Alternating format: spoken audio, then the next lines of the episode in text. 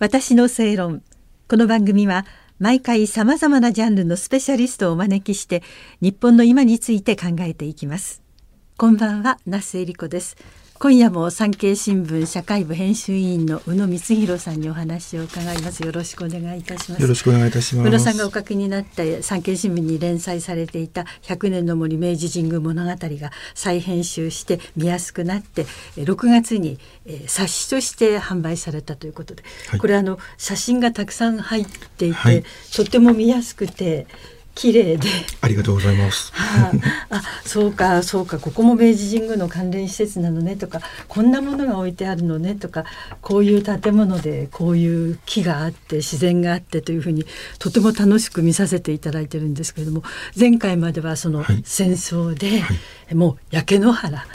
明治神宮が焼け野原になってしまったという、はい、そういうお話だったんですよね。はい、はい。はい、当時の様子を渋谷区が作った新州渋谷区史っていう本があるんですけれども、はい、その本があの玉音放送が行われたつまり敗戦が国民に告げられた8月15日昭和20年ですね。その直後の渋谷の光景っていうのを書いてましてでそれをちょっと読みますとですね渋谷っての77%が実にあの空襲の被害に遭うという。77%、8割近く焼けてしまったというすごいところだったんですが、はい、美しかった森や林は全て焼けてしまって無残な古木が焼け野原に立っているだけであった。心の安らぎとなる緑の色は、わずかに明治神宮の神域に残るのみであったのである。という表現があるんですね。神域は神様の域。ですね、はい、明治神宮だけ緑が神様の宿るところだから残っていると、えー、そうなんです、建物は焼けてかなり焼けてしまったんですけれどもいわゆる緑の部分は燃えにくい広葉樹が主体になっていたんでああまりね県木で植えたというそうそうそうそうそう、はい、ええ、あまり焼けなかったんでそういう意味では本当に焼け野原の中のあ、まあ、オアシスというかね神聖な場所として明治神があったということなんですね。あそうなんです、ね、ただしまああの実際に施設は焼けていますしそれからだんだんその明治神宮の中にあの GHQ の進駐軍の衛兵が立つようになって、はい、参拝者自体はねかなりも減ってしまうんですね。うん、で実はあの昭和15年にはちょうどあの鎮座20年という節目もありお正月に206万人が明治神宮に参拝してるんですけども、うん、えー、明けて終戦から明けて21年のお正月は13万人。あまあ、本当にもう減ってしまって、なおかつその中に入れば進駐軍の衛兵がいますから、はい、もう神社も占領されてしまったと。軍の施設みたいになっていたということですか？軍の施設ではないんですけれども、はい、であの実際の参拝もできるんですけれども、えー、日本人の受け止めとして明治神宮の中にあの進駐軍の衛兵が立っているということ自体が非常にショッキングなことだったと、はい、そういうことだったようなんですよね。あのこの冊子に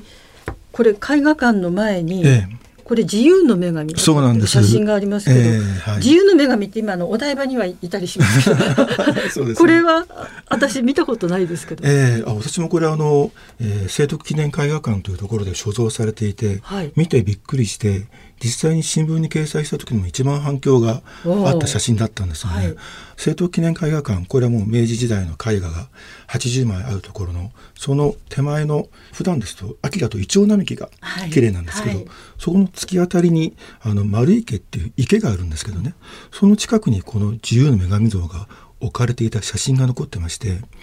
この写真を見る限りそんなに小さな像ではないんですよね。よね。えー、で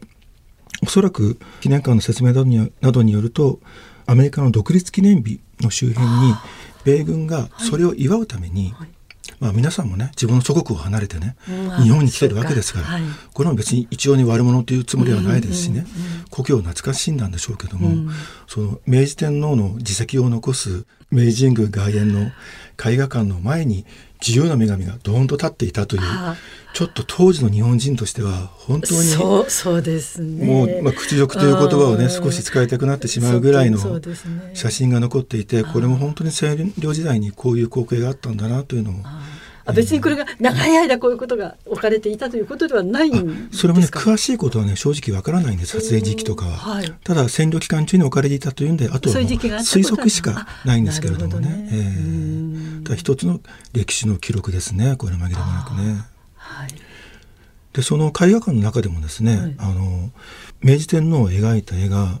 進駐軍の兵士によって傷つけられたと思われる非常にちょっとあの嫌な事案がありましてですね。絵画館入ってすぐ右側のところにですね、うん、あの内国官業博覧会行幸慶という名前のはいこの写真にも出ています、えー、綺麗なね。そうなんです、はい、あの両陛下が並んで博覧会をご覧になっているという、はい、あの絵なんですが、この天皇陛下のあの左目ですね、左目の下が本当に気をつけて見てみるとちょっと不自然な形の三角形に見える盛り上がりがなんか残ってるんですよ。でこれがですねあの昭和20年の12月30日、うん、この日に絵画館を訪れた、まあ、当時の宿直の日誌によるとちょっと酔っ払って訪れたねあの米兵2人が日本人女性2人を連れてきて、うん、あ日本人は見ちゃいけない当時そういうルールだったんで押し返そうとしたら、はい、ちょっと暴れるふりをした感じだったんで中に入れたら4人入ってすぐ出てきちゃったと、うん、なんだろうなと思ったら元旦に左目の下に7センチの傷がついているのをですね発見するんですね。だから、まあ、ぶつけた目撃はないんですけれどもこれはおそらく何かを投げてぶつけてねその後じゃないかと。で、ね、修復はされたんですけれども、はい、今でもその傷の跡は残っているという。そんなこともあこの時期にあったんだなというのを私は取材していて初めて知ったんで、いろんなお話も出てきますよね。発見でしたね。はい。まあ、でも今はそんなこともすっかりなくなってというと変ですけど、ね、相変わらずやっぱりたくさんの方が初詣にはいらっしゃるし、ね、夏の暑い時もあそこに行けばなんとなくこう涼しさ、風が変わったなっていう感じもあります。すねえ特別な場所ですよね。特別な場所ですね。うん、明治神宮というと森が一番あの親しまれてますし、はい、また有名なものなんですけれども、えー、あの森はあのいろんな方が中に入って調査をされて中にいる生き物をいろいろ調べたら、うん、ちょうど100年前の東京の住んでいた生き物だけれども、はい、今の都心では絶滅した生き物がタイムカプセルに入るようにしてあの森の中にはいるそうなんですよ。えー、だから失われてしまった東京の自然というものが人工の森ではあるんだけれども、明治神宮に足を運ぶと残っていると。はい、でなおかつその都会の喧騒から歩いて23分。もう山手線の音はちょっと聞こえるけれど、うん、もうほぼ鳥の声とそれから木々のざわめきだけしか聞こえないという、はい、本当に神聖な空間というものが今も都心に残っていて、うんはい、70ヘクタール本当に広いしまた100年の間に本当に広く豊かに育った森があって、まあ、コロナのね、うん、この時世の中でもぱりその我々祈るものがたくさんあるじゃないですか、はい、でもそこで足を運んで祈りというね、空間と、またそういう時間を過ごせる場所が今この都心にあるというのは本当にありがたいことだなと思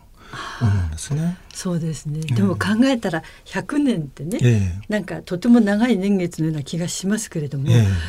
大河ドラマやってて、渋沢栄一やってますね、すごく昔の人かしらとかすごく、なんか考えてると結構時代ってつながっていてって思いますよね。そうですそれを思うと、100年前にできて、ええ、今100年経って、え、これから先100年、はい、この明治の神明治神宮の森というのはまたつながっていくわけですよね。そうですねこの100年という期間が長いかどうか本当に微妙なもので、うんうん、今の渋沢栄一も実は明治神宮の造営に非常に密接に関わっているんですね。あそうなんです、ね、あの東京の日本橋区民が渋沢栄一に明治天皇のお墓を東京に作ってくださいというふうに働きかけるよう陳情してところが明治天皇のお墓はご自身が京都に希望していたもんですからそれで渋沢栄一たちがじゃあ神宮を作ろう。それでできたのが明治神宮。その神宮がちょっと今から思い返しても非常にスケールの大きな内縁とそれからいろんな施設がある野球場もあれば、はい、国立競技場も今のね含まれている。スポーツといったらそこですしもうヤクルトファンの方から高校野球ファンの方から、えー、神宮って言ったらね、それを100年前の日本人は作れたということなんですよね。それもあの研究している方に言わせると明治天皇を検証する施設を作るということに反対する方は当時新聞を見てもいろんな人の書いたものを見ても見つけるのが難しいぐらいほとんどなかったと。やっぱり、ね、ほとんど日本人が心を一つにしてあれだけの大きな施設を作って、うん、まあ、翻って今見たら日本人でそのオリンピックを開催するかどうかも 賛否両論四分五裂みたいなところがあるじゃないですか。だけども100年前日本人はそれを作ったと。そして大事なのはその作ってくれた施設を100年後の私たちもものすごく親しんでるじゃないですか、はい、祈りの場としてももう大声出して応援する場としてあ声出しちゃいけないんですね今ね。もう今拍手とそれからガッツポーズですけども。今でも健康になる場所として岩塩生きてるじゃないですか、うん、明治神宮は生きてるんですよね。それだけのものを日本人が作れたじゃあ今の私たちもどんなものができるだろうかと、はい、これは今明治神宮を大切に思う気持ちが私たち日本人に今あるならば未来系で私たちに何ができるか、そういう可能性を考えるものとして明治神宮というものを明るく前向きにね足を運べば気持ちいいですからあの空間は捉えていくことがいいんじゃないかなと私は思います。はい。3回にわたって産経新聞社会部編集員の宇野光弘さんにお話を伺いました。お相手は那須恵理子でした。どうもありがとうございました今回ご紹介いたしました産経新聞社の100年の森明治神宮物語ご覧になりたいという方、えー、手に入れたいという方、こちら書店には置いておりません。産経新聞開発電話03-5281-3041までお問い合わせください。私の正論お相手は那須恵理子でした。